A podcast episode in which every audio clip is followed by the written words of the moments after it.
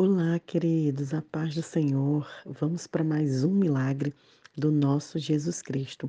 Hoje, registrado em Mateus 14, dos versos 22 até o verso é, 30. Vamos juntas então? A palavra de Deus diz assim: Logo a seguir, compeliu Jesus os seus discípulos a embarcar e passar diante dele para outro lado, enquanto ele se despedia das multidões. Logo a seguir o quê?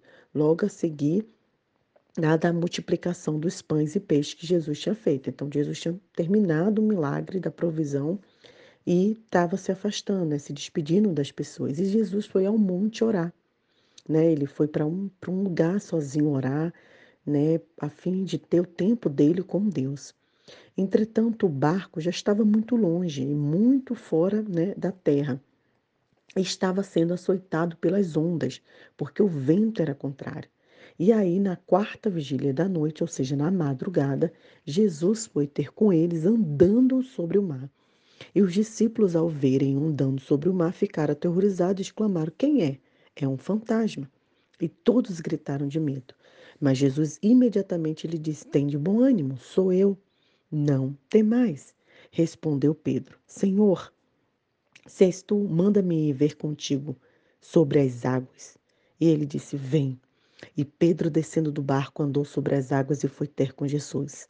Reparando, porém, a força do vento, teve medo e começou a submergir e gritou: Salva-me, Senhor. E prontamente Jesus estendeu a mão, tomou-lhe e disse: Homem de pequena fé, por que duvidaste? E os que estavam no barco adoraram, dizendo: Verdadeiramente, tu és o Filho de Deus. Glória a Deus, né, queridos? Primeiro precisamos entender por que o Senhor andou sobre o mar. Nesse momento, o Senhor queria mostrar, em primeiro lugar, sua soberania. O Senhor Jesus já tinha multiplicado os pães e peixes. As pessoas estavam o exaltando como um líder terreno.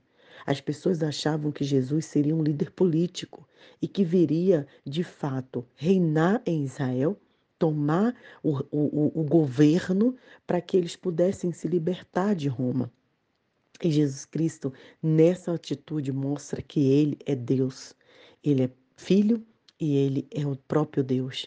E Ele é soberano sobre todas as coisas.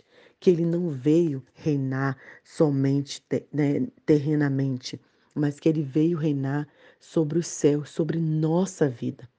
O Senhor Jesus andando sobre o mar, queridos, quer nos dizer que ele tem a soberania de todas as coisas. Pense nisso quando você estiver no sufoco e preocupado. Pense e lembre que Deus, de fato, é soberano.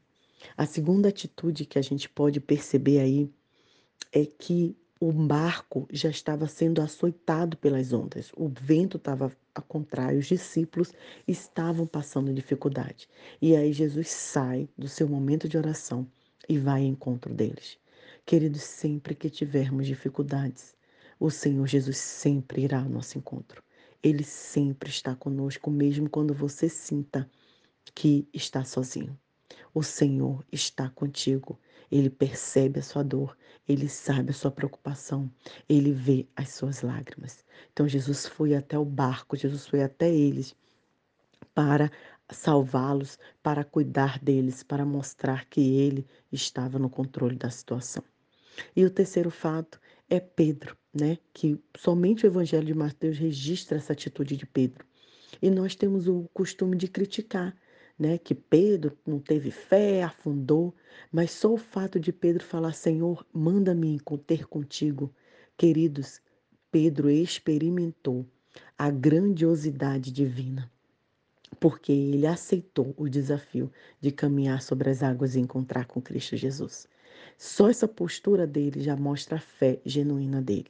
É claro que no meio do caminho, Pedro se apavora de estar tá conseguindo fazer aquilo e olha para os ventos, para o mar, para a dificuldade, ele afunda. Mas aí, olha o que a gente percebe imediatamente: Cristo socorre. Senhor Jesus sempre está pronto a nos socorrer, sempre está pronto a estar é, nos ajudando, está conosco, né? O, na segunda-feira nós sempre temos o culto no lar. E meu filho que trouxe a palavra E ele escolheu o texto em que Pedro traz Jesus, porque ele achou impressionante o galo cantar. E é muito interessante, quando ele acabou de ler o texto bíblico, ele olhou para a gente, né, para mim, o pai dele, e falou assim: Irmãos, o que, que nós podemos aprender com isso? O pai dele falou e eu falei assim: Sabe, filho, a gente pode aprender que mesmo que a gente erre três vezes, quatro vezes, dez vezes, o Senhor Jesus sempre está disposto a nos perdoar. Nunca esqueça disso, filho. Você sempre pode voltar para os caminhos do Senhor, se um dia você se afastar. É isso, queridos. O Senhor sempre está disposto, disposto a nos socorrer. Mas eu quero finalizar com a primeira atitude que o Senhor Jesus fez, que eu citei lá no versículo e eu não mencionei, que foi se retirar para orar. Você vê, queridos, se até o próprio Jesus tira o tempo dele de descanso e de devocional, porque nós somos réis mortais, não tiramos esse tempo. A gente precisa orar. A gente precisa ter a nossa conexão com Cristo Jesus. A gente precisa ter esse tempo com Deus. Que o Senhor abençoe sua vida, que o Senhor abençoe seu coração. E se você está precisando desse milagre da soberania de Deus, de confiar em Deus, de descansar em Deus, creia que Ele pode fazer. E compartilhe com as pessoas que também precisam crer nesse Deus maravilhoso. Um grande abraço, vamos continuar juntos para mais um milagre de Jesus.